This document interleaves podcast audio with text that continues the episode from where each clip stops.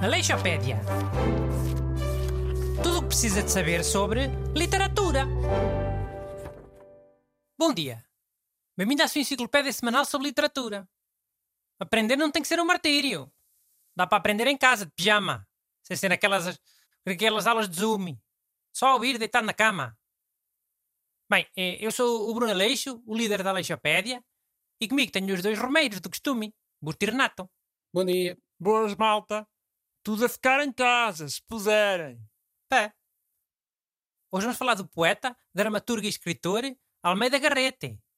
Porque faz esta semana 222 anos que ele nasceu.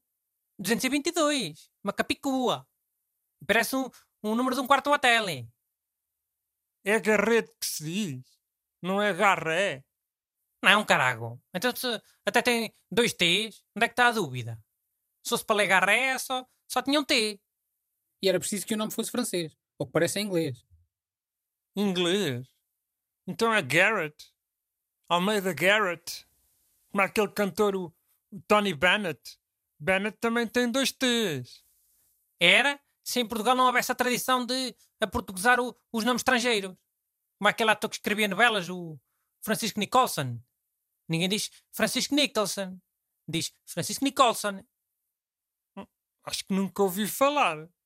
Ouviste, ouviste? Ele até escrevia sitcoms para o Nicolau Branner e para, para a Marina Mota. Deve ter visto quando eras garoto.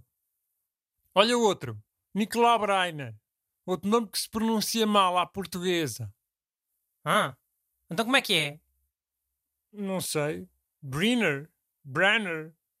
Não sei, mas tem um Y. Deve ser um nome estrangeiro. Olha que eu não conheço nenhum estrangeiro chamado Breiner. Estou-me aqui a lembrar de mais dois exemplos famosos. O arquiteto Gonçalo Birne e o ator João Perry, que seria Bernie Perry. Uh, mas vamos voltar ao assunto do dia, senão ficamos sem tempo. É melhor é. Então, uh, João Batista da Silva Leitão de Almeida... Olha, falaste em Perry. Dizem que o, o sobrenome da Katy Perry é de origem portuguesa. Oh, Renato, posso falar sobre o assunto do dia? Se não for pedir muito. Podes, podes. Obrigado. Dizia eu, João Batista da Silva Leitão de Almeida Garrett nasceu no Porto a 4 de fevereiro de 1799. Viveu a adolescência na Ilha Terceira, por causa das invasões francesas, e em 1816 veio estudar para Coimbra, na Faculdade de Leis. Na altura ainda não se Pá, chamava... há dias vi um apresentador de um programa de cinema a dizer Sidney Pollack, como se fosse francês, em vez de Sidney Pollack, um, um realizador americano. É americano, mas pode ter nascido num sítio de língua francesa, não sabes? Olha, vou ver. Tenho quase certeza que não. Mas vê lá. Pimba! Nascido em Lafayette. Tau! Lafayette é um nome bem francês. Fica. Olha, fica em Indiana, Estados Unidos. Eu disse-te. Se ele fez a carreira toda em Hollywood, se fosse europeu, tinha ter feito uns filmes na, na Europa primeiro. Ok, mas podia ser canadiano. O Canadá também tem uma parte francesa, não sei se sabes. Chama-se Quebec. a sério? Olha que eu não sabia disso, Renato. Tu sabias, Busto, que o Canadá tem uma parte francesa? É, goza para aí, goza. Tu também achavas que aquela loja de ferragens era Leroy Merlin, em vez de Leroy Merlin? Pois achava. Mas isso é porque havia o Mágico Merlin. O Mágico Merlin do, do, do Rei Arthur. E o Rei Arthur é, é uma lenda dos ingleses. É um engano legítimo. É. Quando és tu enganar-te, é sempre um engano Amigo, legítimo. uh, posso dizer uma coisinha sobre a obra do Almeida Garrett? Se for muita chatice, deixem estar. Obrigado. Então, o Almeida Garrett é considerado um dos expoentes máximos do romantismo em Portugal. Se não mesmo o expoente máximo. E teve uma vida tão apaixonante como a sua obra. Uh, mas aqui os meus companheiros fizeram questão de me ir interrompendo várias vezes ao longo do programa.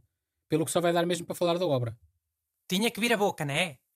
Não te aguentas sem mandar uma boca, ressabiado. A gente até se calou agora, para deixar falar.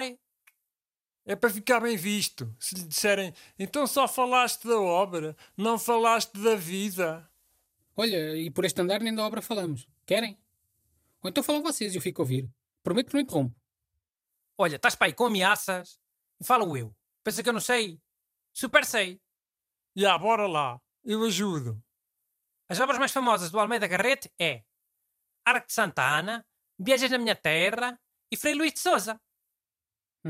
E é só isso? Dizer os nomes das obras? Queres um resumo sucinto? Ora vá.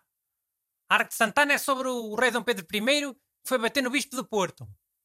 O Viagem na Minha Terra é de um homem que foi de Lisboa a Ribatejo de barco e depois se mete na vida das outras pessoas. O de Souza é um teatro sobre uma mulher que pensava que era viúva, casou-se outra vez, mas depois apareceu o primeiro marido, todo velho. E há.